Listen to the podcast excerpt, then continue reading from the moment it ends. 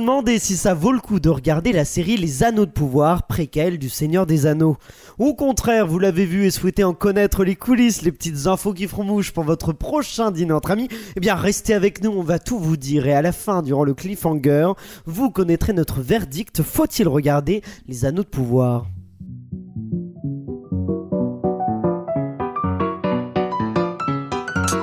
Bienvenue dans le premier épisode de la saison 3 de la série sur le gâteau, votre podcast entièrement consacré aux séries. Je m'appelle Aurélien Rapatel et je suis là avec mon équipe de serial killers pour vous éclairer sur cet univers sans fin.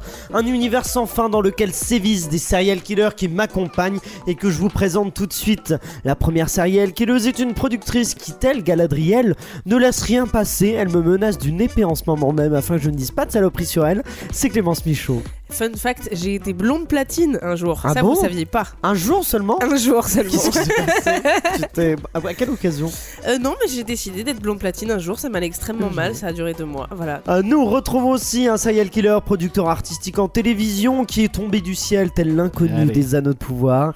Il est sûrement notre bonne étoile à nous, à moins qu'il ne soit en fait le sauron du podcast. C'est Florian Guillaume. Et oui, pour l'instant, on n'en sait rien encore. Là, On au ne moment où on se parle, on sait Tout pas à vraiment fait. qui je suis. On sait juste que je suis très vieux. Exactement. Mais j'ai même pas fait de blague là-dessus. Je me Oui, suis oui, dit- bah oui, bah on a bien compris. Ah non, non, c'était pas du tout. Je me suis dit. oui, parce que c'est vrai que je tombe souvent du ciel. J'arrive euh, Ah oui, sur l'enregistrement. Mais je t'ai présenté comme une bonne étoile. Voilà, moi je les Ouais. présente gentiment, il m'attaque. Voilà, saison 3 commence super.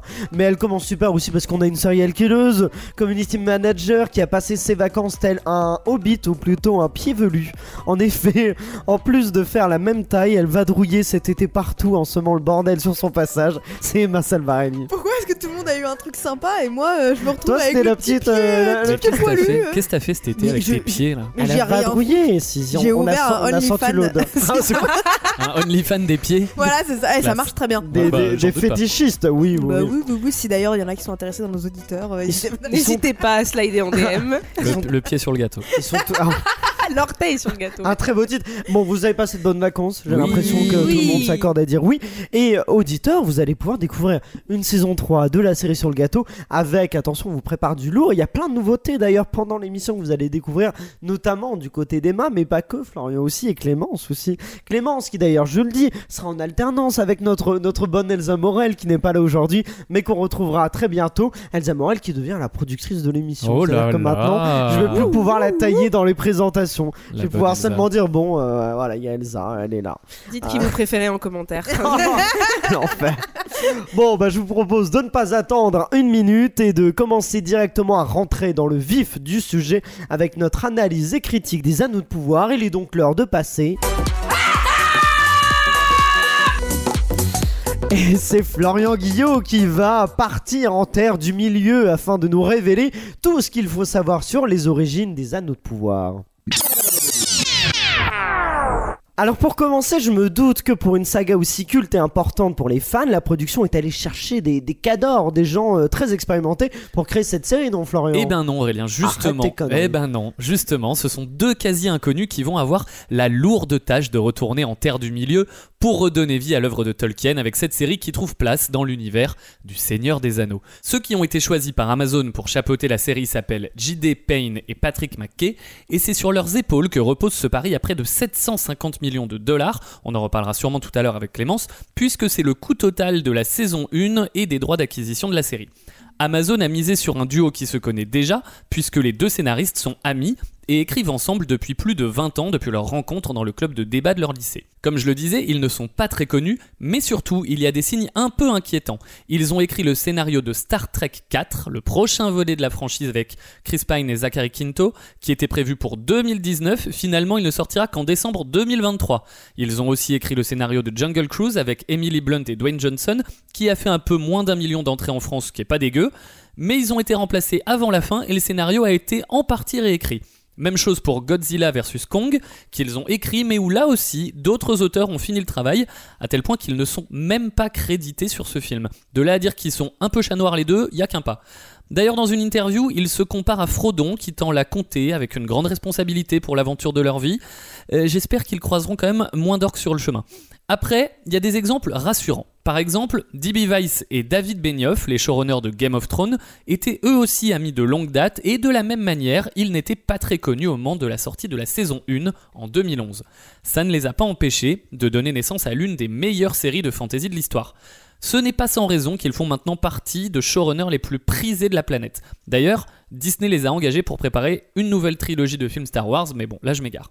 Mais attention, là où la différence est grande entre J.D. Payne et Patrick McKay pour les Anneaux de Pouvoir et les anciens showrunners de Game of Thrones, c'est que côté Game of Thrones, il s'agissait de la première adaptation de l'œuvre de George R.R. Martin. Là, pour la série Amazon, ils doivent composer avec l'héritage de deux trilogies cinéma de Peter Jackson, sorties entre 2001 et 2014. D'ailleurs, Le Retour du Roi, sorti en 2003, avait même récolté 11 Oscars, dont celui du meilleur film, rejoignant Ben-Hur et Titanic à la première place des films ayant remporté le plus de statuettes dorées en une cérémonie. Alors c'est la pression ça ou pas? Petite, euh, petite pression, mais euh, tu l'as dit, le dernier film du Seigneur des Anneaux est sorti en 2003. Euh, le dernier de la trilogie du Hobbit est sorti en 2014. Euh, comment ça se fait qu'ils ont attendu si longtemps pour décliner l'univers en série? Eh bien la réponse, elle est beaucoup plus courte que la précédente et elle tient en un mot de six petites lettres. Est-ce que je peux avoir un P? Pi, Est-ce que je peux avoir un R? R, Est-ce que je peux avoir un O? Oh. Est-ce que je peux avoir un C? C, Un E? E, Et un S? S. Et qu'est-ce que ça nous donne? Procès. Exactement. Et oui, en fait, en 2012, Warner Bros, le studio à l'origine des deux trilogies ciné, qui avait les droits depuis 1969, a été attaqué par la société de Christopher Tolkien, le petit-fils de l'auteur original britannique, dont les livres servent de base au film.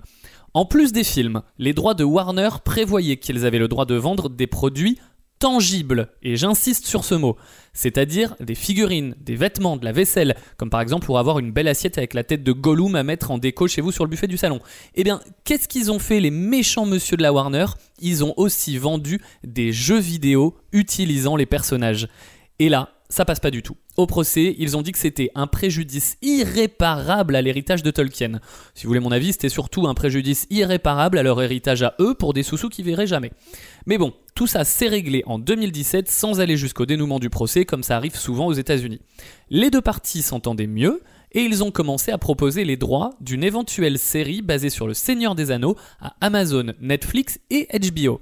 Et comme Jeff Bezos, fan de la franchise, avait demandé à ses équipes de développer une série fantastique ambitieuse d'une ampleur comparable à Game of Thrones d'HBO, eh ben c'est eux qui sont allés le plus vite dans la négo. Mais d'ailleurs, puisqu'on parle de Peter Jackson, est-ce que la série se base beaucoup sur les films ou seulement sur les livres? Eh bien, plutôt sur les livres, pour être honnête. Au départ, J.D. Payne et Patrick McKay n'étaient pas des grands spécialistes de, de l'œuvre Le Seigneur des Anneaux. D'ailleurs, ils ont abordé l'œuvre chacun d'une manière différente, l'un en commençant par les films et l'autre par les livres. Au bout du compte, ce qu'ils se sont dit, c'est que plus ils lisaient, et plus ils avaient l'impression que les incroyables films de Peter Jackson avaient capturé une grande partie du monde de Tolkien, mais qu'il y avait encore plus de choses à exploiter, à porter à l'écran qui n'avaient pas pu tenir dans ces films. Les showrunners ont répété un mantra tout au long des interviews pour montrer leur processus de décision. Je les cite Nous revenons au texte voire parfois à outrance. Par exemple, ils commençaient chaque jour dans la salle des auteurs par une citation de Tolkien. Ensuite, quand ils travaillaient sur les textes et qu'ils trouvaient qu'un mot n'était pas assez tolkienien, ils faisaient une recherche dans les œuvres numérisées pour voir combien de fois Tolkien avait utilisé ce mot, ou s'il ne l'avait même jamais utilisé par exemple.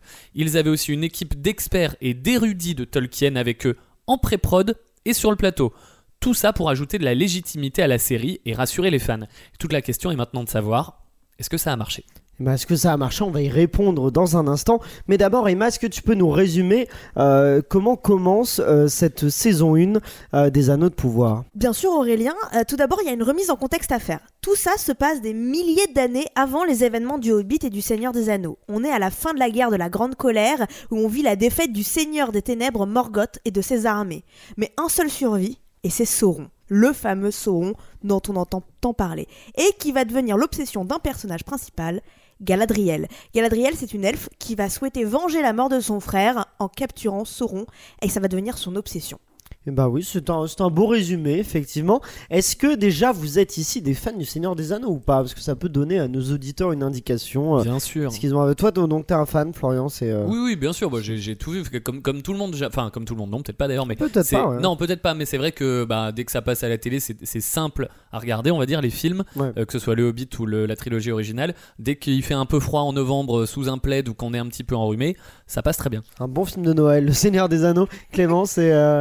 Non, moi j'étais plutôt, euh, plutôt une Star Wars euh, Matrix euh, girl Ah oui. quand j'étais petite. J'ai, ma mère aime beaucoup et c'est elle qui m'introduit en général aux films fantastiques. J'ai regardé avec elle la première trilogie, j'ai dû la voir une fois et demie en entier. ah Hobbit, ouais. je n'y ai jamais touché. Mais ça va être intéressant du coup d'avoir un je, point de vue pas du tout, ouais, pas du tout euh, connaisseuse. Et Emma Moi, ça fait partie de mon enfance, c'est-à-dire mon Ouais. père m'a montré. Et d'ailleurs, c'est, je me souviens très bien que c'est la première claque, on va dire, cinématographique que je me suis pris avec les décors, les personnages. Et pour la petite anecdote, euh, les trois films ont été tournés en un an, Ah oui. tous d'un coup. Voilà, parce que ça coûtait moins cher et que c'était plus simple euh, pour les acteurs pour rester dans leur rôle. Alors justement, est-ce que ce premier épisode pour vous il nous introduit bien à l'univers du Seigneur des Anneaux du coup, euh, Florian? Bah oui, pour le coup, euh, c'est c'est assez réussi. On retrouve euh, le, le- comment dire le- les paysages qu'on a adorés, euh, qui viennent beaucoup, pour, enfin pour partie, mais quand même beaucoup de Nouvelle-Zélande dans les films. Euh, on retrouve ce côté heroic fantasy, medieval fantasy, euh, et pour le coup, euh, s'il y a un truc qui est réussi, c'est l'introduction. C'est de nous présenter les choses. Ça, ça, ils savent bien faire. Ils le font trop même. Le- Ah oui, là, pendant l'épisode 1 où tu parles Pendant de la séquence d'introduction Ah non, tout, tout l'épisode même, 1, 2, 3, 4, on est, on est, Ah oui. toujours, sur de, on est toujours sur de la présentation au bout de l'épisode 4, donc, Après, donc oui, ça ils le font bien. c'est peut-être le devoir aussi d'une justement d'une série comme ça qui, qui a un univers qui est tellement large qu'il faut réussir à un peu comme ce qu'a fait Game of Thrones pendant toute sa première saison, c'est plutôt de l'exposition Mhm. finalement. Non, t'as pas de. si, si, non mais bien sûr, mais euh, le, le, le truc c'est que encore une fois, ils- heureusement qu'ils ont l'œuvre originale derrière eux, Ouais. euh, le livre, les films, la communauté euh, qui existe de fans, parce que une série qui commence comme ça et qui est aussi lente et euh, où il se passe autant rien. Euh, on pourrait, ça pourrait être comparé à The Witcher par exemple. The Witcher c'est aussi une œuvre à la base mais qui est beaucoup Ouais. moins euh, populaire et du coup euh, les gens se sont très vite lassés et ça n'a pas donné les, les, les millions de fans et ça n'a pas donné le succès populaire que peut avoir le Seigneur des Anneaux. Si ils avaient commencé comme ça par cette série de cette façon, Mhm. ça serait pas allé très loin. Donc Ouais. ça veut dire que c'est pas très bon.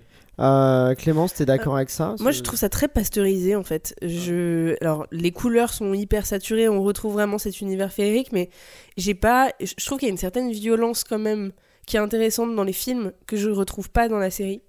Euh, qui est très présente dans Game of Thrones évidemment parce que là c'est facile de les comparer surtout au vu de l'actualité mais j'ai trouvé ça très pasteurisé et d'ailleurs il y a une vraie volonté les producteurs se sont exprimés à ce sujet là Jeff Bezos voulait des scènes un peu graphiques et ils ont refusé de le faire parce qu'ils voulaient que le public des euh, 8, 9, 10, 11 ans puisse regarder, qu'il y ait vraiment une écoute conjointe en fait, que ça se regarde Ah oui. en famille. Donc ouais, moi j'ai trouvé ça très pasteurisé, j'avoue je me sens moins concernée que les, les films de Peter Jackson. Donc tu trouves ça un peu mou en fait, un peu, un peu, un peu fade. Oui, ouais. Oui. Euh, Emma, t'es d'accord ou Ah, nous rompicham, hein. Euh, moi j'ai. Ah oui, euh, ah oui d'accord. je vais te le voler ça. ah non, mais euh, au bout d'un moment, euh, je, je veux pas. Bah si, mais enfin, je me suis fait chier quoi. Ah ouais. Bah oui. Je, je, je, ouais, je me suis endormie très honnêtement dans le premier épisode. Ah, le- à ce point-là, ouais. J'ai la même expérience, vraiment. Voilà. L'épisode 1, j'ai dû le- m'y remettre à trois fois. Je faisais la sieste Ah systématiquement devant. Alors après, on peut voir un côté positif, ça veut dire qu'on est bien dans le monde des elfes, très apaisant, très, On euh, s'adore. hein. très, très lisse, très voilà. Mais oh là là, nous rompicham, hein, comme je l'ai dit. Hein. Ah ouais, ouais, à ce point-là. C'est... Mais du coup, qu'est-ce qui, pour vous, quel est le, le point faible au-delà du fait qu'il y a une exposition qui est longue? Qu'est-ce qui, euh, Est-ce qu'il y a d'autres choses qui marchent pas dans ce début? La lenteur. En fait, Oui. il y a eu un moment où je me suis vraiment dit, je regardais les dialogues, je fais euh, oh c'est pompeux. Et les dialogues aussi, donc, pour toi. Ah, C'est pompeux, mais et je trouvais, je me savais pas souvenir que le Seigneur des Anneaux était aussi pompeux. À des moments, au tout début, genre c'est les cinq premières minutes, il y a euh, Galadriel qui a une conversation avec son frère sur le bien, le mal. Et elle fait, mais comment je suis censée savoir quelle est la lumière que je dois suivre? Et la réponse de son frère, mais c'est c'est long. Non seulement c'est long et c'est pompeux. Et, tu, et du coup, j'ai re-regardé les Seigneurs des Anneaux en me disant, mais c'était si pompeux. Et non, il n'y avait Ouais. pas autant de métaphores sur le sens de la vie, surtout pas dès les premières cinq minutes où t'es en mode Oh, s'il te plaît, c'est bon. Surtout que, ok, on a une autre époque, mais quand même, enfin, Florian a l'air d'accord. Ouais, après ce qui est vrai, c'est que l'univers de Tolkien, c'est probablement à la fois le plus vaste, le plus détaillé est le plus rigoureux de, de tout l'univers de médiéval fantasy et qui a adapté, c'est certainement ce qu'il y a de plus compliqué. Mais dans ce qu'ils ont fait, euh, et- alors dans, dans les trilogies de- des Seigneurs des Anneaux, là aussi on a souvent plusieurs actions en parallèle. On suit la quête Oui. de Frodon, on a celle de Gandalf, on a Aragorn, on a tout ça. Donc ils, ont voulu garder ce principe-là. Là on suit à la fois Galadriel, à la fois euh, euh, le- le- l'humain, euh, à la fois les hobbits, etc. Euh, sauf que là, sous ce- cette forme de série, peut-être que euh, le rythme n'est pas le même et que présenter autant de personnages d'un coup avec autant de quêtes différentes, ça nous perd un peu dans l'intrigue et qu'est-ce qui est important et qu'est-ce qui est à suivre. Et juste pour rebondir sur les dialogues de ce que de ce qu'a dit Emma, je pense qu'il y a plein de fois où c'est très très explicatif. C'est-à-dire que en plus d'être sans intérêt, on nous explique l'inintérêt qu'on est en train de regarder. Ce qu'on vient de voir. Donc c'est euh, c'est assez euh, désastreux pour moi. Clémence. Je pense euh, que ça, je suis très d'accord, ça s'inscrit dans un problème largement d'écriture. Il y a un vrai problème d'écriture. On triche en laissant les personnages parler à la place de la mise en scène. Et surtout, on est, moi je me sens pas concernée puisque les enjeux sont pas levés. Enfin, je veux dire, il y a aucun. En fait, justement, il y a un thread Twitter qui est très intéressant d'une scénariste qui en parle justement. Et euh, ce qu'elle ce qu'elle décrit, c'est qu'en fait, euh, on attend une chose d'une épopée euh, et d'une fresque épique comme ça, c'est que les personnages galèrent un peu et puis surtout qu'ils méritent un peu leur, leur souffrance et leur objectif et que on soit tous contents pour eux à la fin. Et en fait, les obstacles ne sont pas des obstacles, les personnages ne sont pas développés, on s'en fiche. Enfin, moi, Ouais. vraiment, je me sens pas concernée et je comprends pas qu'avec des moyens pareils. Et Ouais, même écoute. avec ce que décrivait Florian dans, dans, dans les origines de la série, tout ce qui a été mis, euh, tout ce qui a été fait autour de l'écriture, bah finalement, euh, ça servait pas à grand chose, quoi. Emma, ouais. Moi, il y a plusieurs choses euh, avec tout ce qu'on se raconte qui me vient à l'esprit. La première, c'est donc comme comme on a l'habitude de savoir, c'est moi qui résume le premier épisode. Quand je me suis, quand j'y ai réfléchi, je me dit, mais comment je vais résumer ce premier épisode? C'est c'est impossible à résumer. Et euh, donc ça, ça a été, c'est bien une preuve que euh, bah il y a un problème au premier épisode parce que t'es censé pouvoir retenir des informations principales, mais là il y a un flux d'informations à la fois inutiles et à la fois tu sais que tu vas devoir les retenir pour la suite. Et à des moments où c'était juste pas possible. J'ai pensé à autre chose. J'avais vu euh, un, justement sur Twitter quelqu'un qui disait que c'est normal que ce soit lent au début. Toutes les bonnes séries euh, qui ont, sont devenues des, des, des, euh, des gros succès étaient lentes au début pour l'introduction. On pense par exemple à Game of Thrones, à The Walking Dead. Et que bah, c'est avec la suite, on parle de 5 saisons, c'est avec la suite où ça va prendre euh, un peu d'action. Bah j'espère.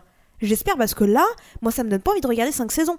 Juste avec Ouais. le premier épisode, alors que c'est le but du premier épisode quand même. Florian. Là, avec les quelques premiers épisodes de cette saison 1, euh, on, réalise même le tour de force de nous montrer une espèce de début de romance un peu euh, pâteau entre la sœur d'Isildur, si je dis pas une bêtise, et euh, un autre mec euh, à Numénor. Mais ce sont des personnages même pas secondaires, tertiaires, de tout ce qu'on veut, c'est même subtertiaire. On, on se, on se fout absolument d'eux dans ce qui est écrit dans les livres. Il y a plein de choses sur lesquelles les auteurs, parce qu'ils disent dans les origines, on est vachement revenu au livre. Et pourtant, ils s'en sont énormément éloignés en ce qui concerne le récit. Ils, en- ils sont restés très proches de ce, qui a, de ce qui a été écrit dans le livre par rapport à la backstory, l'univers, etc.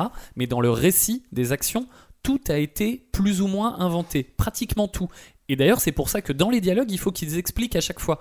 Parce que ce n'est plus euh, canon. C'est euh, des choses qu'ils ont eux-mêmes inventées. Donc on nous fait l'affront de nous mettre un espèce de début de romance à l'eau de rose, cousu de fil blanc, hyper inintéressant, entre deux personnages en plus qui sont euh, vraiment qui, sont complètement hors de l'action. Et en fait, pardon, moi ma grande crainte, c'est que ce soit comme ça pendant cinq saisons et que tout comme le- les films n'ont jamais vraiment montré Sauron, on avait l'œil de Sauron euh, euh, dans sa tour et tout, mais j'ai l'impression qu'ils vont vouloir continuer de tourner autour de ça et jouer à cache-cache avec Sauron pendant cinq saisons. Je pense que ça va être un chouille long. Oui, ça, ça risque d'être un défaut. Après, est-ce qu'il y a des, des qualités quand même à ce, euh, à ce, à ce début, à cette, cette histoire quand même? Parce qu'on on en dit beaucoup de mal. Bah, Moi, en beau. vrai, je, je trouve que pour euh, l'épisode 1, par exemple, je trouve que l'introduction, je me dis pourquoi pas. Après, je suis d'accord que les épisodes qui suivent sont un peu laborieux, mais encore, j'ai l'impression d'avoir vu pire. Je trouve que peut-être qu'on. Vous n'êtes pas un peu sévère avec, euh, avec le- les anneaux de Avec pouvoir, non l'orgie de moyens qu'ils Ah ont oui, mis, ça, c'est euh, vrai. c'est pas possible. Il y a des séries qui font bien mieux à 2 millions, Ah oui. euh, et même pas à, à moins d'un million, enfin c'est vraiment pas possible. Oui, c'est euh, oui, il y a trop de moyens pour un résultat aussi. euh, Je crois que c'est pour ça, hein, ils se sont perdus. Ah Trop oui, de thunes, d'accord. euh, ils savent pas quoi en faire. euh, Florian, ouais. Je, très rapidement, euh, tu dis, est-ce que vous n'êtes pas un peu sévère avec les anneaux de pouvoir? Mais ça, par exemple, c'est pareil. Les anneaux de pouvoir, euh, euh, là où on en est, le mot anneau n'a encore jamais été prononcé dans la série. C'est pour moi il y a un petit euh, problème, tu vois. Enfin, on, on sait pas de quoi on parle, on sait pas où on va, on sait pas de quoi on parle, et je trouve que les personnages sont très mal écrits, par exemple, parce qu'ils sont écrasés par un truc qui, qui- qui n'a aucun intérêt. Galadriel, par exemple, d'ap- de, de ce qu'on peut voir, elle a les traits de caractère d'une gamine de 3 ans, Ouais. euh, qui, a- qui est- qui est une enfant capricieuse en pleine montée de glucose, et c'est tout ce que- Ah ouais. et c'est tout ce qu'elle a, euh, c'est tout ce qu'elle a comme trait de caractère. Donc c'est c'est quand même, euh, pas. Oh là, non, ils ont voulu faire, euh, mais c'est vrai qu'on voit un peu l'inspiration, notamment du côté des Game of Thrones avec Daenerys. Ils ont voulu faire un personnage féminin fort. Oui, mais Avec, dans euh, ces cas-là, c'est pas, pardon, c'est- je te coupe, mais c'est construit. Je veux dire, Daenerys, on a son background, on a Oui. ses souffrances, euh, on a ses, ses enjeux devant elle, euh, on a les obstacles qu'elle rencontre, on a son Bah, elle, sa objectif. souffrance, c'est la perte de son frère. Ouais, mais enfin voilà, au bout d'un moment, il y a ce dialogue avec le héron où elle dit Tu ne sais pas ce que j'ai, par quoi j'ai traversé. Ok, c'est très dur de perdre son frère, mais au bout d'un moment, t'es personne déjà de un pour dire que les autres savent pas euh, ce que c'est que la souffrance.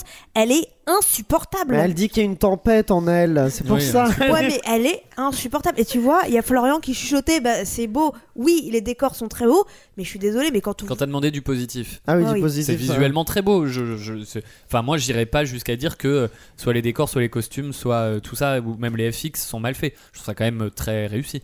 Attendez, on y reviendra, on y reviendra, ça on en parlera après la partie de, de- parce que. de, de Clémence. Mais bah, du coup, je vous propose justement euh, que euh, je me, de me tourner vers euh, Clémence afin que tu partes au combat, infiltrer le château contenant tous les secrets de production euh, de la série. À défaut de fouler le tapis rouge de la Mostra à la rentrée, je me suis dit qu'un tournage de série internationale ferait l'affaire. Vous l'aurez compris, je me suis infiltré sur le tournage des Anneaux du Pouvoir à Auckland, en Nouvelle-Zélande. Le tournage s'est étalé sur un an à cause de la crise sanitaire. Les paysages ne sont pas la seule chose d'envergure et je ne suis pas déçu. La Terre du Milieu s'appelle en réalité Golfe de Horaki, péninsule de Coromandel ou forêt de Wareorino, des lieux incroyables. Tellement magique que l'acteur Ismael Cruz Cordova, qui incarne l'elfe Arondir, a fondu en larmes en sortant de son hélicoptère le premier jour de tournage. Quant à moi, je suis arrivé par convoi en même temps que les 465 millions de dollars investis par Amazon Prime pour la saison 1. Pour vous donner une idée, c'est le record du tableau le plus cher du monde détenu par le peintre Léonard de Vinci. Un gouffre financier donc, qui a débuté lors d'une bataille épique avec Netflix et HBO pour l'acquisition des droits d'adaptation, remportée par Prime pour la modique somme de 250 millions de dollars. Je souhaite bon courage à la production d'Amazon Studio qui compte décliner la série en 5 saisons. Le premier truc qu'on se dit quand on arrive, c'est qu'en plus de tous ces sous, il y a du monde. Beaucoup de monde. Et pour cause, j'entends Ron Ames, chef des effets spéciaux, parler de 20 studios et la bagatelle de 1500 personnes qui auraient rejoint le projet rien que pour les effets spéciaux. Cette quantité industrielle d'artistes VFX, c'est parce que la série compte 10 000 plans truqués. C'est plus que les deux derniers Avengers réunis. Le cast n'est pas en reste, 23 acteurs récurrents, Game of Thrones style. En parlant de ça, vous avez reconnu l'acteur qui joue Elrond Il a joué le tout jeune Ned Stark dans les saisons 6 et 7. Pour rester dans le thème de ce qui vous paraîtra familier, Howard Shore, compositeur de la trilogie originale, a rejoint l'équipe pour apposer sa patte au thème de la série. Derrière tout le clinquant des paillettes et des loges, je passe une tête du côté des magiciens de l'ombre, les auteurs. Pour éviter tout spoil, ils sont installés à part dans une petite pièce avec des fenêtres complètement opaques et un agent de sécurité à l'entrée. Un détecteur d'empreintes digitales complète le dispositif un poil parano mais nécessaire. Toutes les trames de la saison et même des suivantes sont affichées sur un grand tableau. Toute cette débauche de moyens, moi, ça me donne le vertige. Je finis ma journée de travail à la loge maquillage et je me fais poser des oreilles d'elfe. Ça me laisse 3 heures devant moi pour faire la sieste. Ah oui, ça- c'est quand même long, hein, des oreilles d'elfe. C'est C'est cher payé les 3 Je- heures pour les oreilles. J'avais pas anticipé. Emma, oui. Moi, j'ai une petite info à vous apporter. Parce Oh là, que, quand même, oh tout ce budget, eh ben, on attend des retours assez positifs. C'est un investissement colossal pour Amazon. Et bah, c'est tellement un Même investissement. pour Amazon. Même pour Amazon, même, pour Jeff Même Bezos. pour Jeff. Et bah, c'est tellement un investissement colossal que est-ce que vous saviez que Amazon Prime a Ah non. filtré. Je savais pas. Ah non, mais c'est dingue, hein Ah, parce que tu l'as pas dit, pardon. Ah oui, donc forcément, euh, Amazon Prime a filtré les avis négatifs euh, lors des 72 heures, les 72 premières heures, pardon, quand les premiers épisodes sont sortis.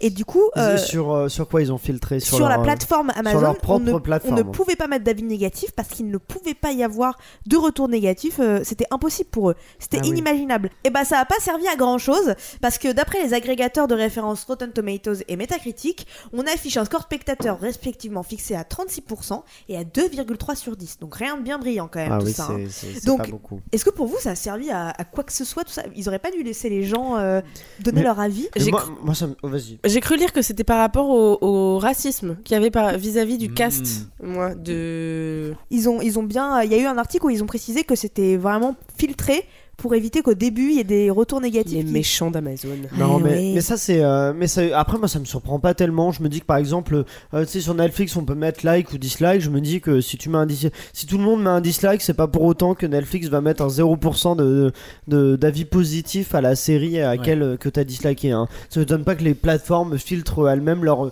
pour leur création originale, en tout cas. Ouais, mais tu vois, en- Ils ont pas intérêt à, à ce qu'il y ait un vrai système de notation, quoi. Tu vois, dans mon, dans mon expérience de community management, surtout pour un, un- un commu- enfin, de la communication en général, j'ai envie de dire, pour une série grosse comme ça, des retours négatifs comme positifs, on prend tout. Dans le sens où, dans les deux cas, tant qu'on parle de la série, il y aura un impact. Et même si tu en parles négativement, les gens vont avoir envie de regarder pour voir est-ce que c'est si mauvais que ça? Donc le retour sur investissement peut être fait. Donc, à mon avis, ça peut rester quand même une mauvaise. Parce que ça donne juste une image d'Amazon de ah ouais, on laisse pas les gens parler librement. Et. euh, ça, moi, ça m'a un peu dérangé quand même. hein. Mais alors du coup, revenons, euh, revenons quand même euh, à, à la série. On en parlait un peu de la, de la mise en scène.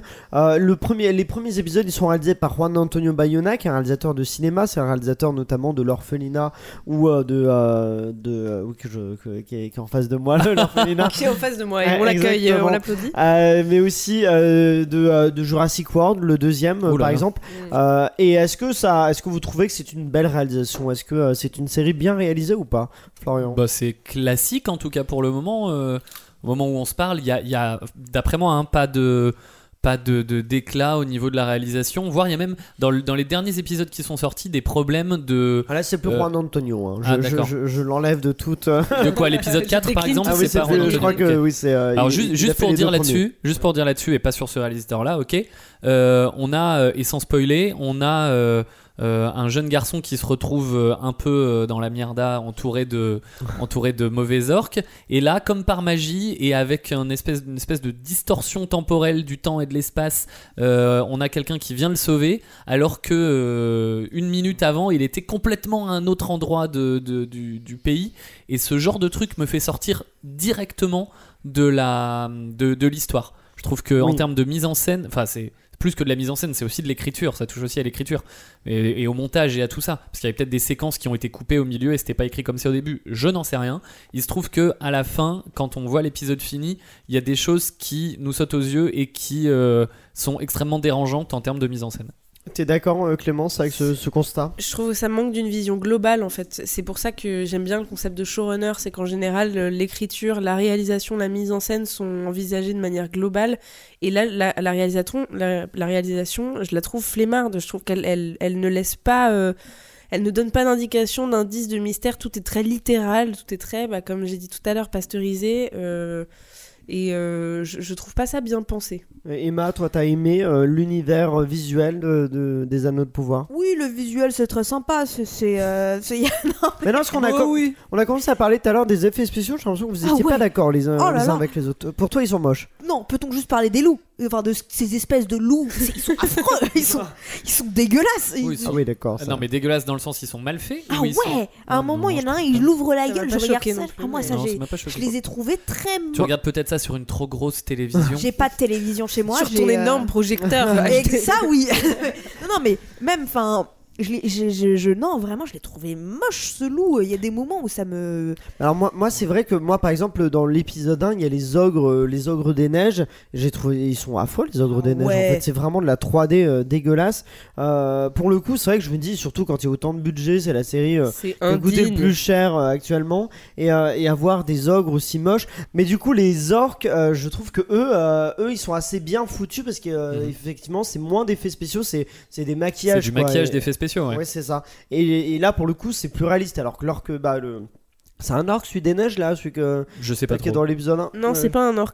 C'est un... Mais je crois non, pas, c'est ouais. un troll. Ah oui, c'est un troll des neiges, oui, bon bah voilà, mais en tout cas, j'ai l'impression que dès qu'il doit faire des gros effets spéciaux, on- je trouve que ça sent même les villes, quand on entre dans, dans des villes où ils font des plans d'ensemble, on sent que... euh, Là, pour le coup, Ça- je le trouve dur hein, parce que Ah ouais franchement, euh, que ce soit euh, le- le- le- la cité des nains sous la montagne ou que ce soit Numénor, par exemple, dans les épisodes qui ont pu déjà sortir, euh, c'est pas si horrible que ça, quoi. Emma. Ouais, non, pour moi, le gros point positif de cette série, c'est les décors. Ah, la 3D euh, vous perturbe pas sur des plans d'ensemble de décors Moi, je, des fois, j'ai trouvé les falaises un peu euh, 3D, quoi, jeux vidéo. Mais, mais d'ailleurs, euh, dans la mise en scène, euh, je me suis aperçu dans l'épisode, euh, euh, je sais plus si c'est l'épisode 4, l'épisode 4 je, la mise en scène est parfois une mise en scène de jeu vidéo. C'est-à-dire, euh, c'est la séquence à laquelle euh, tu faisais référence, euh, Florian, où il y a le, le petit qui est euh, coincé dans, dans le puits euh, et il en ressort. Et en fait, le réalisateur a voulu faire un plan séquence qui suit le personnage. Donc en vrai, c'est euh, sympathique. Mais, euh, mais en fait, on a vraiment l'impression de voir un jeu vidéo où euh, on est aux manettes et on suit le personnage de dos qui s'arrête parce qu'il y a un truc qui saute devant lui, puis on reprend. Vous, vous, a, vous ça, ça vous a pas gêné un peu cette mise en scène quasiment de jeu vidéo? Non, parce que c'est à peu près le seul moment où il se passe un tout petit peu d'action, Ah. mais juste au, terme, euh, au premier degré du, Oui, du oui, terme, où où il se passe quelque choses. chose, où on n'est pas juste avec un chant contre chant de deux personnages qui, euh, qui se récitent un texte euh, médiéval, euh, fantasy, avec des mots incompréhensibles. Et du coup, c'est le seul moment où on, on ouvre un peu les yeux. Alors, est-ce que du coup, ces personnages-là, est-ce que les acteurs sont bons? Est-ce qu'il y a un bon casting ça, pour vous ou pas, Clémence? Euh, je les trouve pas mauvais, hein. Euh, et d'ailleurs, j'ai vu plein de critiques sur l'anonymat euh, des acteurs et le fait qu'il n'y ait pas vraiment d'acteurs connus au cast. Je trouve, je trouve pas ça dérangeant du tout. Il y a des très bonnes séries qui sont faites avec des acteurs complètement inconnus.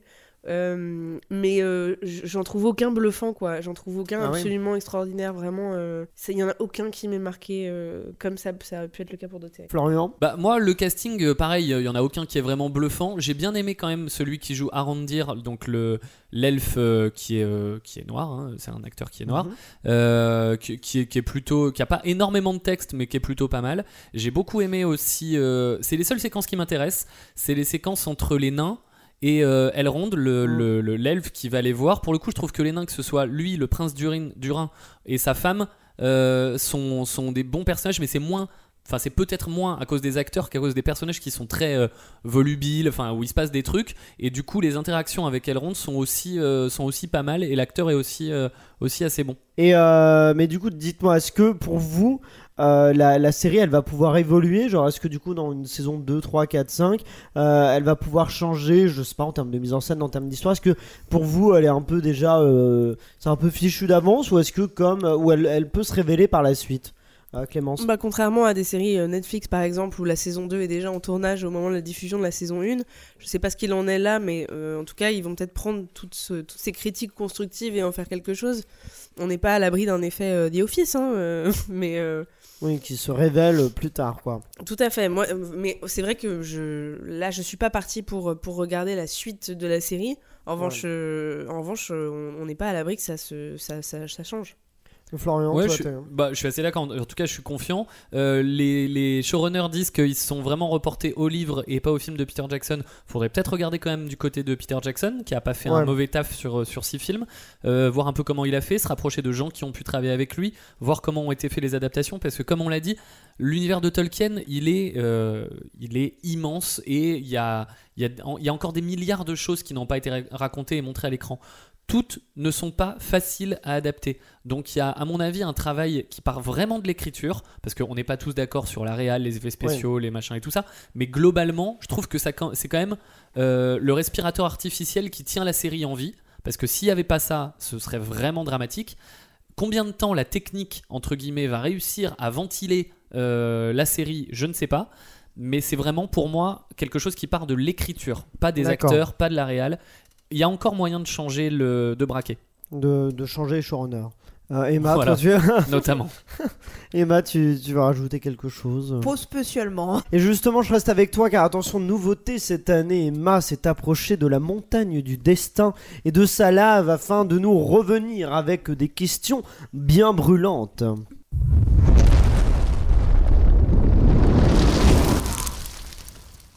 Qui dit nouvelle chronique dit nouveau jingle. Merci Aurélien pour les travaux. Eh bien, Bienvenue dans cette nouvelle chronique où l'on va aborder les questions les plus brûlantes d'Internet. Et quoi de mieux que Twitter pour ça? Je suis parti faire un petit tour et attention, le débat fait rage concernant les anneaux de pouvoir. Préparez-vous, ça va chauffer. On est plein de jeux de mots aujourd'hui, c'est super.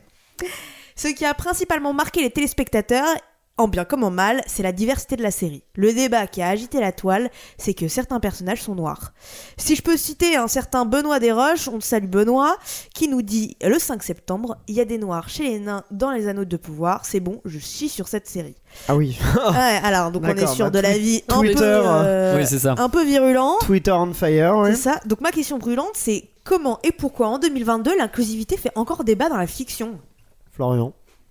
Euh, pourquoi en 2022 on a 4 heures Euh, L'inclusivité fait encore débat dans la fiction, bah parce que euh, parce que euh, parce que je sais pas quoi vous dire, je vais être méchant en fait. C'est les, les gens sont sont pas tous très malins, donc euh, je vais répéter ce que j'ai. C'est marrant parce qu'il y a deux ans, quand on a commencé, euh, de, un an et demi, deux ans, quand on a commencé ouais. le premier épisode sur Janvier Lupin, 2021. avec euh, les, tous les, les problèmes qu'il pouvait y avoir de, de racisme envers Omar Sy et le fait que ce soit un personnage, euh, un acteur noir qui joue un personnage réputé être blanc qui est Arsène Lupin.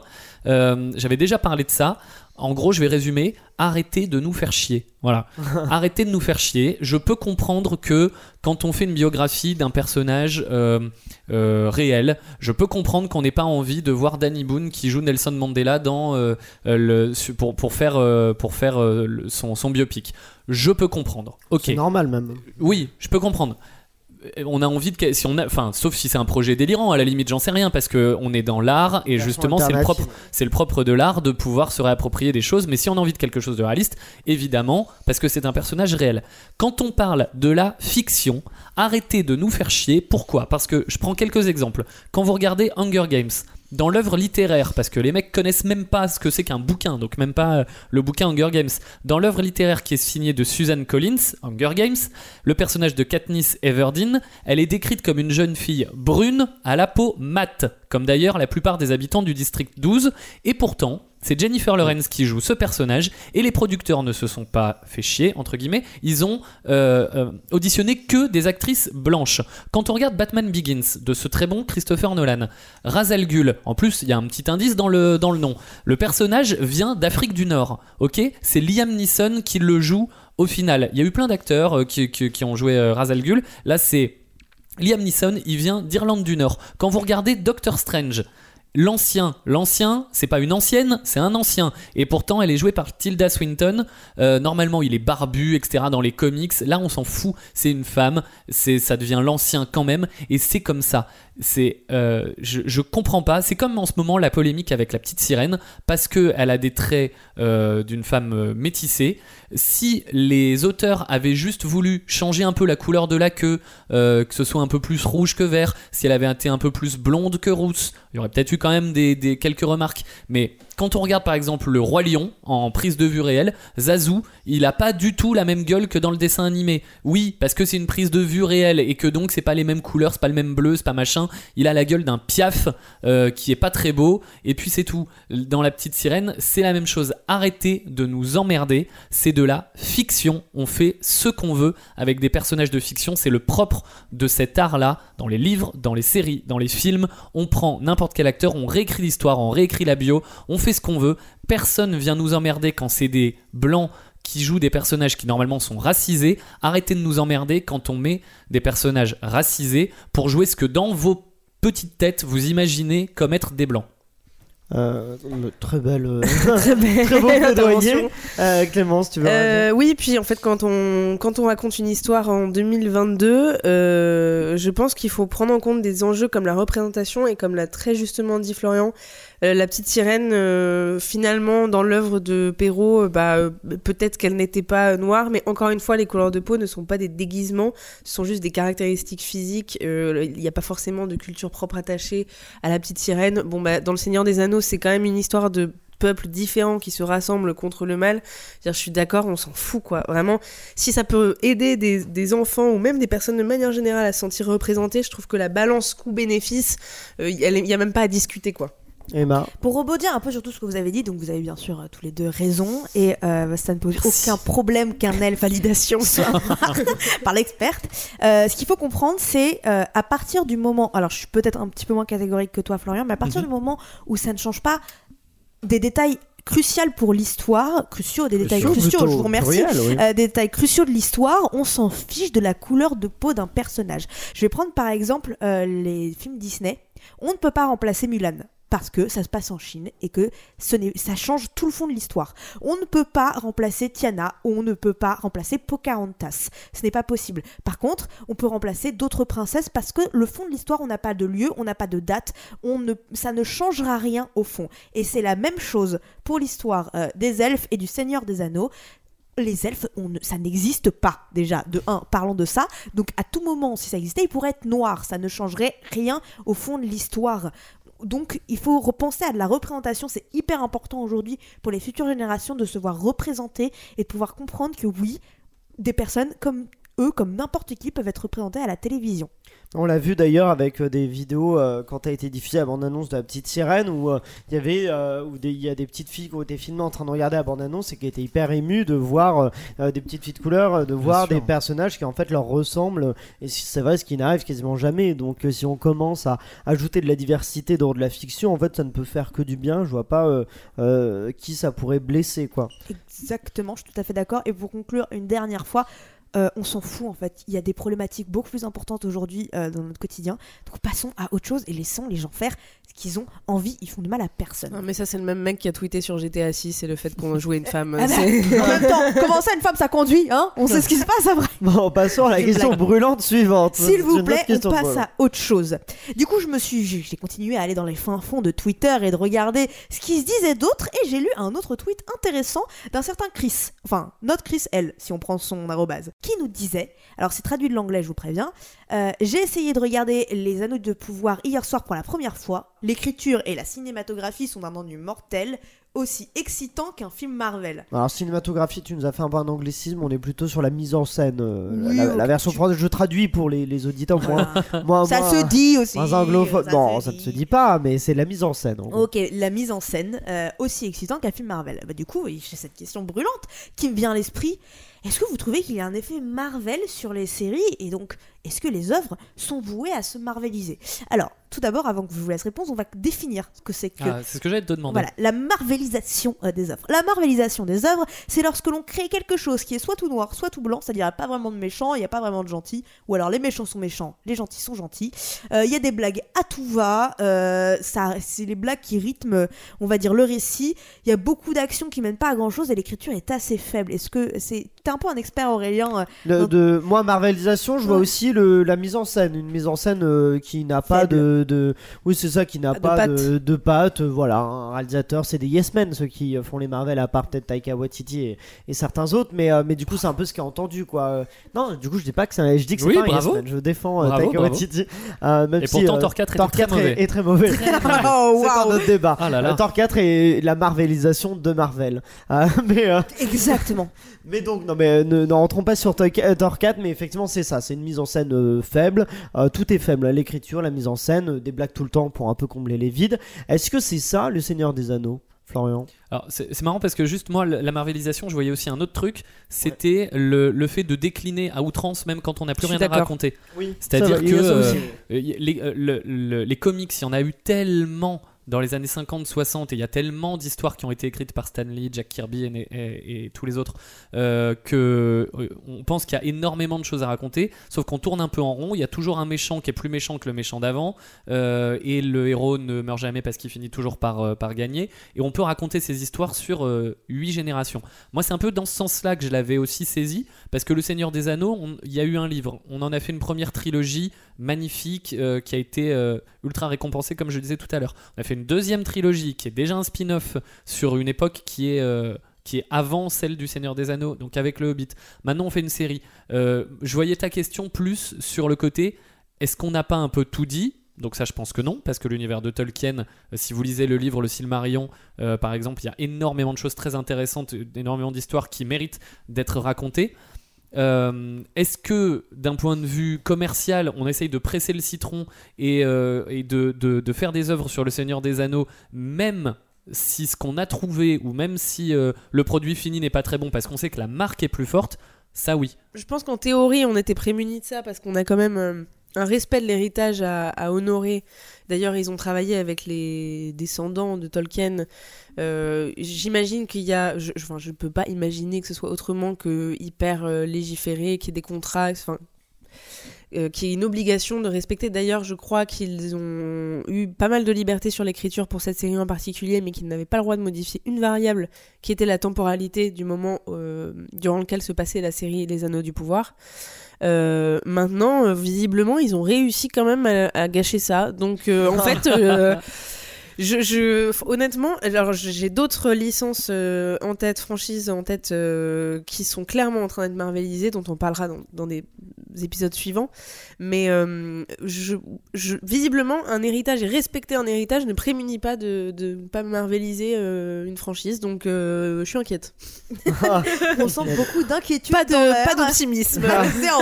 Non C'est mais la fin. moi pour les, les anneaux de pouvoir je, je comprends en partie c'est-à-dire que je trouve ça quand même un peu plus déjà je trouve qu'il n'y a, y a pas tant il y a pas tant d'humour que ça pour le coup Non. on peut Non, leur ça, accorder qu'ils sont pas euh, parce que Marvel c'est la solution de facilité quand ils savent pas si ça va passer ils mettent une blague et, Et ça puis passe beaucoup d'action. euh, et, euh, et oui il y a pas, beau- il y a pas beaucoup Ah, d'action non plus dans les anneaux de pouvoir mais euh, mais en tout cas mais en tout cas donc je trouve que moi je dirais pas que c'est moi la marvelisation je la vois plus de la mise en scène. C'est à dire que le fait d'avoir quand même des effets spéciaux en abondance et qui sont vraiment des, des, des VFX c'est à dire faits sur ordinateur oui je trouve que ça c'est très Marvel et, et que ça manque parfois par on l'a dit les orques d'effets de, de, de maquillage de bah, un peu ce qu'il y avait en- finalement dans la trilogie originale du, du Seigneur des Anneaux de, de Peter Jackson. Et par contre ce qu'on a perdu avec le Hobbit. Mais euh, je donc je trouve que c'est plutôt côté voilà en, termes d'image oui ça se marvelise après en termes d'histoire je suis d'accord que euh, ont pas euh, ils veulent pas mettre de l'action tout le temps. Et euh, il n'y a pas des blagues tout le temps non plus. Donc peut-être un raccourci un peu de dire que c'est une série marvelisée Et de manière globale, est-ce que vous sentez que les œuvres, donc séries plus particulièrement, sont vouées à se marveliser pour tenir le grand public un peu, pour le continuer à le happer? Moi, je crois pas parce que je, pense qu'on vit une époque depuis, euh, quel, depuis je sais pas, 3, 4, 5 ans où justement les mini-séries par exemple sont revenues. euh, on pense au jeu de la dame, on pense à Tchernobyl, on pense à des choses comme ça. Et je pense qu'il y a une volonté. En fait, il y a tellement plus de séries qu'il y a 10, 15 ans. Il y a tellement plus d'offres, tellement plus de plateformes qui sont quand même obligées. Enfin, que oui, les plateformes sont quand même obligées de tirer vers des œuvres qualitatives. Et donc, euh, ça, ça donne des choses qui sont euh, géniales. Le pendant, oui, c'est qu'il y a, certaines franchises, comme disait Clémence, qui sont essorées euh, jusqu'à l'os parce que c'est des, succès euh, du passé.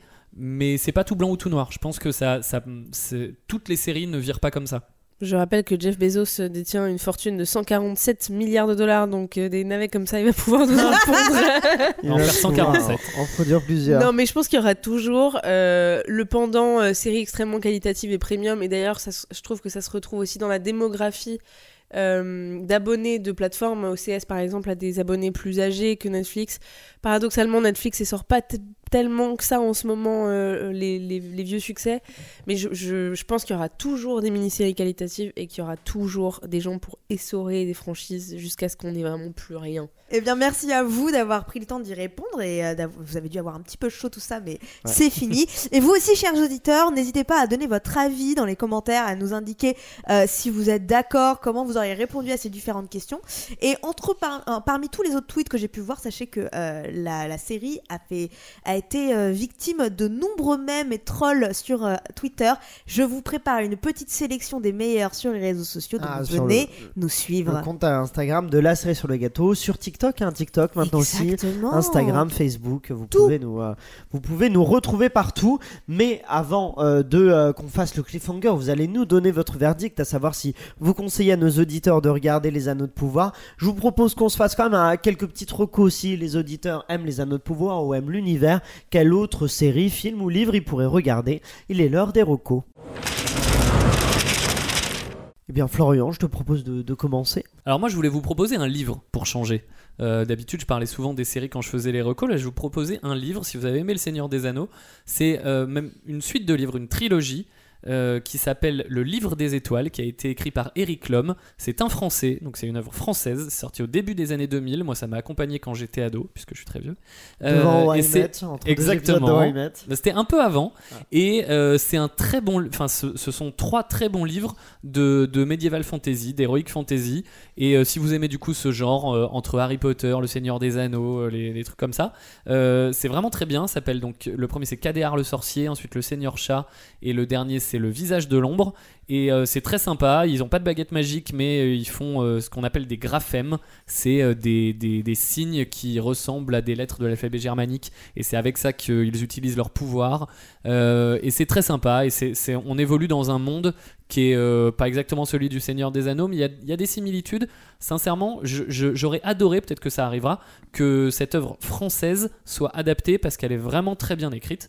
Ah. c'est, un, c'est un livre, enfin, c'est très divertissant. C'est, c'est pas du Welbeck, mais c'est très cool. Donc, euh, je vous le conseille. Le livre Très des bien. étoiles. Belle reco, Clémence. N'en dis pas plus, je vais bloquer les droits. La Mettre une option. productrice, toujours là. hein. Euh, bah moi je, je devrais prendre des parts chez Amazon puisque je vais vous conseiller une série qui est sur cette même plateforme comme Ah ça oui. vous n'aurez même pas à sortir de la plateforme Euh, c'est une série donc Prime originale d'ailleurs qui s'appelle Good Omens euh, qui date de 2019 qui est une adaptation du roman éponyme euh, et euh, qui a en fait c'est une petite série qui est assez confidentielle bizarrement alors qu'il y a plein de super acteurs il y a euh, David Tennant no- notamment qui a joué dans Harry Potter qui a joué Doctor Who à un moment Who, il y a un casting assez incroyable. Il y a même Benedict Cumberbatch d'ailleurs. Oh. Euh, super casting, c'est une série assez confidentielle euh, qui est restée sans saison 2 confirmée pendant très longtemps et qui finalement va être renouvelée. Ah Euh, oui. Voilà, c'est pas euh, c'est pas la série du siècle, mais c'est très bien fait, c'est bien écrit, les acteurs sont bons, c'est très touchant. euh, je vous conseille. Belle, reco et Emma pour terminer. Eh bien moi aussi ce sera un livre, euh, un livre qui a beaucoup marqué euh, ma, mon début de vie adulte. Euh, ça s'appelle le livre de Saphir de Gilbert Sinoué, un écrivain égyptien. Donc pour vous résumer un petit peu l'histoire, ça se passe pendant la guerre de la reconquête et de l'inquisition. Un homme, un juif condamné à mort, laisse un testament à trois de ses amis pour aller à la recherche d'une précieuse tablette sur laquelle est gravée les- la parole de Dieu. On parle de la tablette des dix commandements qui est aussi appelée le livre de Saphir. Et tout oppose du coup ces trois personnages qui vont devoir partir à la quête de ce livre de Saphir tous ensemble. Je vous le conseille parce que si vous aimez les quêtes, si vous aimez euh, les, des, des, des œuvres qui vous parlent d'un cheminement psychologique, philosophique, mais aussi euh, d'aventure, euh, bah, je vous dirais pareil, un peu philosophique, je vous le conseille à 1000%, c'est un livre qui se lit tout seul et qui se mélange entre histoire et fiction et c'est vraiment fantastique. Bah, très bien, c'est une très belle reco. Et bah écoutez, maintenant il est l'heure, attention, il est l'heure du cliffhanger. Faut-il, oui ou non, regarder les anneaux de pouvoir, Florian? Euh, j'ai envie de vous dire non. J'ai envie de vous dire non pour euh, mettre une petite claque à Amazon aussi. Et, À euh, Jeff, non, mais voilà, à un moment donné, sont en on train peut pas. d'écouter le podcast d'ailleurs. hein. J'espère bien. nous On peut adore. pas- les embrasse. On peut pas tout faire euh, sous couvert de, de- du fric, sous couvert d'une marque euh, qui a été extrêmement bien euh, euh, exploitée grâce à Peter Jackson. On peut pas, on, on peut pas tout faire n'importe comment. Moi, je vais continuer de regarder parce que je suis un fan de, de, la- L'univers. de l'univers et que j'espère que ça va aller mieux. Et si c'est le cas, je serai le premier à le dire. Et que peut-être comme euh, la saison 1 de Game of Thrones à la fin, boum, il se passe quelque chose et ça devient la série géniale qu'on connaît. Peut-être que ça va être le cas et que je suis une très mauvaise langue. Pour l'instant, je vous recommande pas. Si j'ai tort, je serai le premier à le dire. Emma, Euh, bah écoute, si j'ai besoin de quelque chose pour m'endormir, ouais, pourquoi pas, mais euh, franchement, euh, bof. d'accord. Euh, si si j'entends parler de la part de mes proches euh, que ouais, ça, de, ça prend en rythme, que c'est mieux par la suite, pourquoi pas. ok. Mais, euh, pas pour l'instant. Non. Et euh, Clémence? Non, vraiment, euh, pour l'instant, moi, c'est c'est un non. Je, pareil, comme Emma, je me suis endormie deux fois en regardant l'épisode 1 et je me suis fait violence pour regarder les quatre épisodes. C'était vraiment. Je suis même pas sûre d'avoir fini le quatrième d'ailleurs. Euh, je crois que je dis des bêtises. Vraiment, c'était c'était laborieux, c'était euh, douloureux, hein, franchement. Ah oui. Euh, pareil, je veux dire, si. Alors, j'ai la grande chance euh, de voir de temps en temps Florian qui nous dira si ça vaut le coup de regarder jusqu'au bout ou pas et qu'il y a un gros twist à la fin. Mais euh, autrement, sans revirement, euh, j'y j'y retournerai pas, vraiment, non. Ok, bon bah moi je vous suis. C'est vrai que bah, après je suis peut-être un peu moins moins violent que vous. Effectivement, moi je pense que je vais continuer à regarder gentiment pour voir un peu comme Florian si euh, la série se réveille à un endroit. Et, euh, et puis, mais par contre c'est sûr que euh, si, euh, si si ça se réveille jamais, je vais abandonner. Je vais jamais me taper les 5 saisons pour pour attendre juste le dernier épisode qui se passe quelque chose. Donc donc oui, c'est un avis quand même qui est mitigé du côté de tout le monde. Mais vous qui nous écoutez, vous pouvez nous donner votre avis. Est-ce que pour vous Est-ce qu'on est injuste avec les anneaux de pouvoir? Peut-être, hein, peut-être que nous l'avons jugé bien, bien violemment. N'hésitez pas à nous donner votre avis, mais restez avec nous car pour finir en beauté, en plus on, on l'a un peu mentionné, mais j'ai un jeu spécial aujourd'hui pour commencer cette saison. Je vous en parle dans un instant, mais avant il faut quand même un jingle. I accept that challenge. Challenge accepted. Vous acceptez le challenge euh, que je vais vous poser, euh, alors que je ne vous l'ai pas encore dit, mais oui, évidemment que vous l'acceptez. Je vous propose un jeu, puisqu'on on a comparé, on a parlé, bah, Le Seigneur des Anneaux, euh, au-delà d'avoir été un, un livre, ça a donc été des films qu'on connaît bien. Pareil pour... Harry Potter, des films adaptés en série. Harry Potter, la série euh, se prépare gentiment, mais il y aura une série Harry Potter. Et Star Wars, on connaît les films, on connaît aussi les séries dérivées. Et ben, je vous propose de prendre tous ces films cultes, donc Seigneur des Anneaux, Star Wars ou Harry Potter. Je vais vous donner des citations. Vous allez devoir me dire, mais de quel film vient-elle Puisque ce sont des films, des films pleins de sagesse. Donc, euh, je vais vous citer euh, une citation. Il va falloir me dire, mais si ça vient du Seigneur des Anneaux, de Star Wars ou d'Harry Potter. Je commence directement avec la première. N'aie pas pitié des morts et plutôt pi- pitié des. Alors, on va- chacun va donner euh, Ah, son avis à son tour. Et plutôt pitié des vivants et surtout de ceux qui vivent sans amour. Alors, vas-y, on commence avec toi, Emma. Merde, je voulais passer après. après Ah, j'en étais sûr. Ce sera le dernier Florian. Alors, Euh, moi je dis. Ah, faut euh, pas qu'on y passe la nuit. Le non Seigneur hein. des Anneaux. Le Seigneur Non, des moi, Anneaux. Harry Potter. Harry Potter, Florian. Harry Potter 7, deuxième partie. Exactement, précisément, Florian Albon, c'est un point donc pour Clémence et un point pour Florian. Un point et demi, Un- Pourquoi un pour la précision. Ah non, non, non. Ah, ça contre- invente des règles. Franchement, c'était pas mal. Mais il est, c'est, c'est perfide et c'est, mais ça ne marchera pas par contre. On continue avec le suivant. Euh, tout ce que nous avons à décider, c'est ce que nous do- devons faire du temps qui nous est imparti. Dans quel film euh, a-t-on euh, cette réplique-là? Est-ce que c'est un film Seigneur des Anneaux, un film de Star Wars ou un film Harry Potter? Allons-y, je, revois, je vais changer cette fois-ci Clément, euh, Fran- Florian en premier. Clément. Marrant parce que mon frère s'appelle Clément. Euh, c'est de. Tu vois que c'est la partie. Tout ce que le Seigneur des Anneaux. Seigneur des Anneaux pour toi, Ouais, Clément. moi j'aurais dit Seigneur des Anneaux. Seigneur des Eh ben, Anneaux. je vais dire Star Wars. Eh ben Star Wars, eh ben Emma, elle reste à zéro. Allez, ça compte à deux points. pour Elle avait Florian. commencé une petite danse de la victoire. Oui, c'est ça qui était drôle. là, quand- Elle non, c'est trop mystique, c'est pas assez terre à terre pour Star Wars. Ah, oh, il y a des Ah, trucs des fois. hein. voir, vous allez voir. Euh, la suivante, c'est même la plus petite, même euh, la plus petite personne peut changer le cours de l'avenir. On va commencer avec Clémence. Euh, ça me dit un truc, c'est horrible. pas dans Bon, je vais dire. Star Wars parce que c'est celui qui est pas encore passé. Star Wars, ok, Emma. Moi je dis le Seigneur des Anneaux. Seigneur des Anneaux, Florian. Star Wars. Eh ben deux Star Wars qui ont tort, puisque cette fois-ci, elle a raison, c'est Galadriel qui dit ça. C'est Ouais, mais c'était un peu obvious ça avec les hobbits et tout ça. Ah, mais il y a peut-être des pièges, vous verrez. Il y a des, il y a des, il y a des Ah, petits. oui. On m'a ou souvent pas, dit cette phrase d'ailleurs. hein. Oui, c'est vrai. Mais on est sûr que tu vas changer le cours de l'avenir. Bien sûr. En bien, c'est pas sûr, mais tu vas changer l'avenir. Euh, alors, phrase suivante. Ainsi s'éteint la liberté sous des applaudissements. Emma. C'est beau.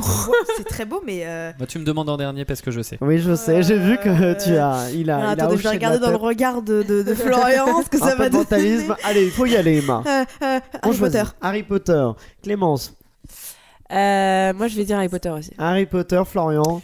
Et ben c'est dans Star Wars que Padmé. Amidala, euh, quand le Sénat galactique donne les pleins pouvoirs à Palpatine. Faut sortir un peu, Florian. Hein. C'est- C'est notre, notre geek du groupe. Bah oui, oui. c'est une très belle phrase, je suis d'accord. Ainsi s'éteint la liberté sous des applaudissements. Mais la suivante, c'est Il y a du bon dans ce monde, il faut se battre pour y arriver. Allez, Florian, cette fois-ci, c'est toi qui commence. Il y a du bon dans ce monde, il faut se Et battre. il faut se battre pour y arriver. Il faut se battre pour y arriver. Euh, je dirais euh, le Seigneur des Anneaux. Seigneur des Anneaux, Clémence, Euh, moi, je vais dire Harry Potter. Harry Potter et Emma. Harry Potter aussi. Harry Potter, deux Harry Potter, encore une fois, ils ont tort, puisque c'est bien. le Seigneur des Anneaux, c'est Sam qui ouais, dit je dirais ça. Sam à Frodon. Non, exactement, tout à fait.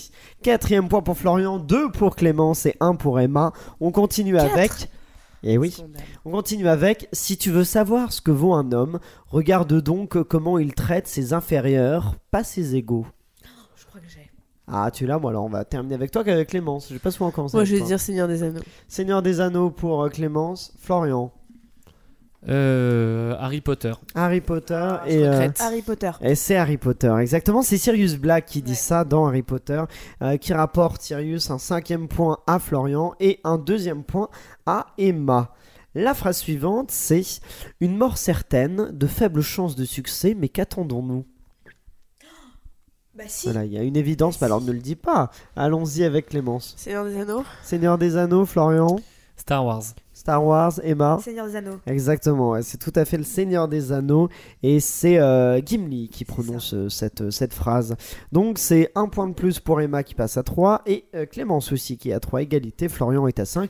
Tout peut changer avec la suivante. Ce sont nos choix euh, qui montrent ce que nous sommes vraiment, beaucoup plus que nos aptitudes. Voilà, j'ai l'impression que tout le monde l'a ça. Bah ouais. Oui. Allez-y, tous en même temps. Harry Potter. Oui, vous avez euh, percé regardé. le tampon de Harry Potter. Allez, un point, Harry un point Potter pour tout des le monde. Anneaux. Tout peut changer, super, merci le suspense, hein, bravo, vraiment. Mais non, mais on, ça aurait pu être autre chose.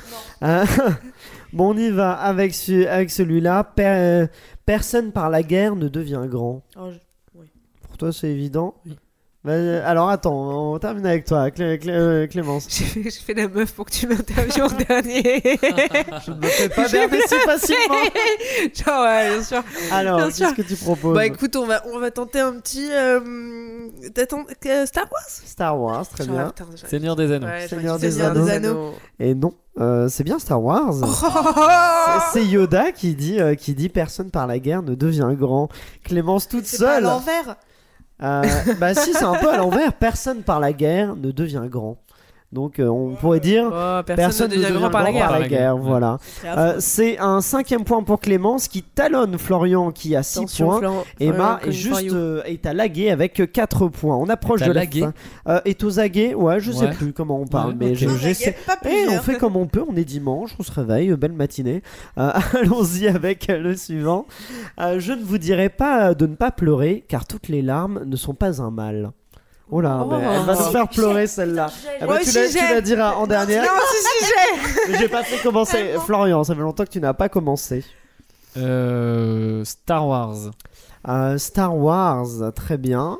Clémence. Oh là là, j'ai envie de dire la même chose que lui pour pas perdre. Tente-le, tente-le, tente-le. Redire, redire la phrase, redire la phrase. La phrase, c'est Je ne vous dirai pas de ne pas pleurer, car toutes les larmes ne sont pas un mal. Je vais dire Seigneur des Anneaux. Allez, Seigneur des Anneaux. C'est Harry Potter, Emma. je dirais même que c'est Dumbledore.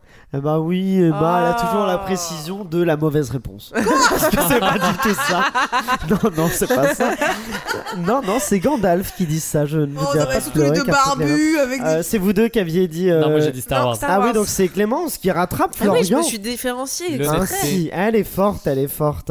Bon, euh, suivre on est, on est, on y va sur. Ça ne fait pas grand bien de s'installer dans les rêves en oubliant de vivre. Oh là là. Oh là là, c'est évident. Bah oui. Alors qu'est-ce que c'est C'est Harry Potter. Harry Potter, Florian. 1, Harry Potter 1.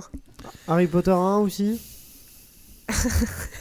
Ça ne fait pas grand bien de s'installer dans les rêves De s'installer dans les rêves en oubliant de vivre. en oubliant de vivre. Ouais. Harry Potter. Harry Potter, Harry Emma. Potter devant le miroir Ouais, avec exactement, Dumbledore, Dumbledore. et Harry Potter. Exactement, un Cette point traduction pour est infecte d'ailleurs. Oui, bah on fait ce qu'on peut, hein, écoute. euh. Parce que c'est toi qui as adapté Harry Potter Non, pas du tout. Ah oui, si, c'est moi qui, qui double tous les personnages, dont Dumbledore. Je vais lire la, fa- la première- prochaine façon Dumbledore. Euh, Qu'est-ce que c'est la Je prochaine Ah oui, que tu nous fasses pas ton, ton vol de mort au passage. mais euh, c'est dur ça, c'est aussi longue.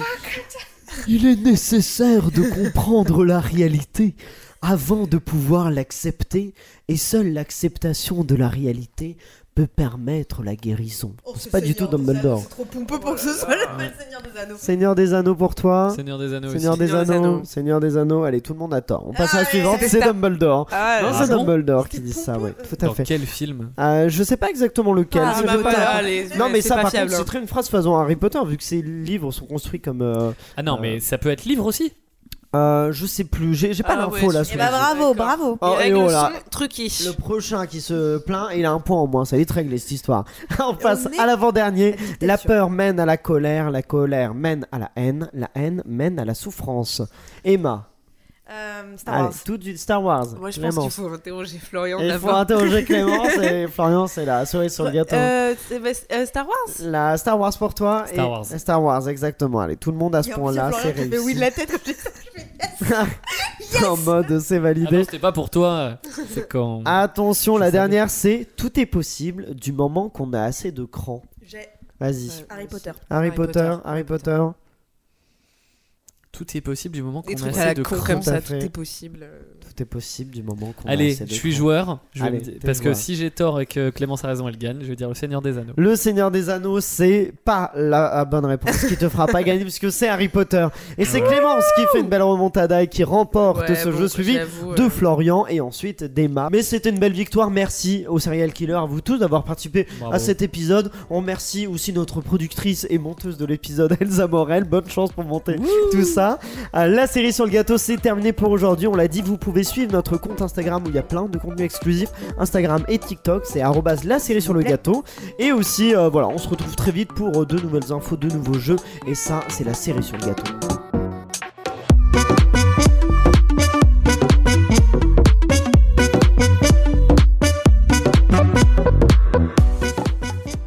Mais dis-moi, Florian, Dis donc, c'est c'est bien joué tout ça. c'est bien rodé.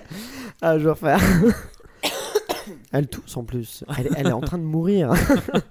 Elsa va bientôt revenir. Ah oui. Je suis négative au Covid-19. Elsa a misé sur ta mort euh, pour revenir plus vite.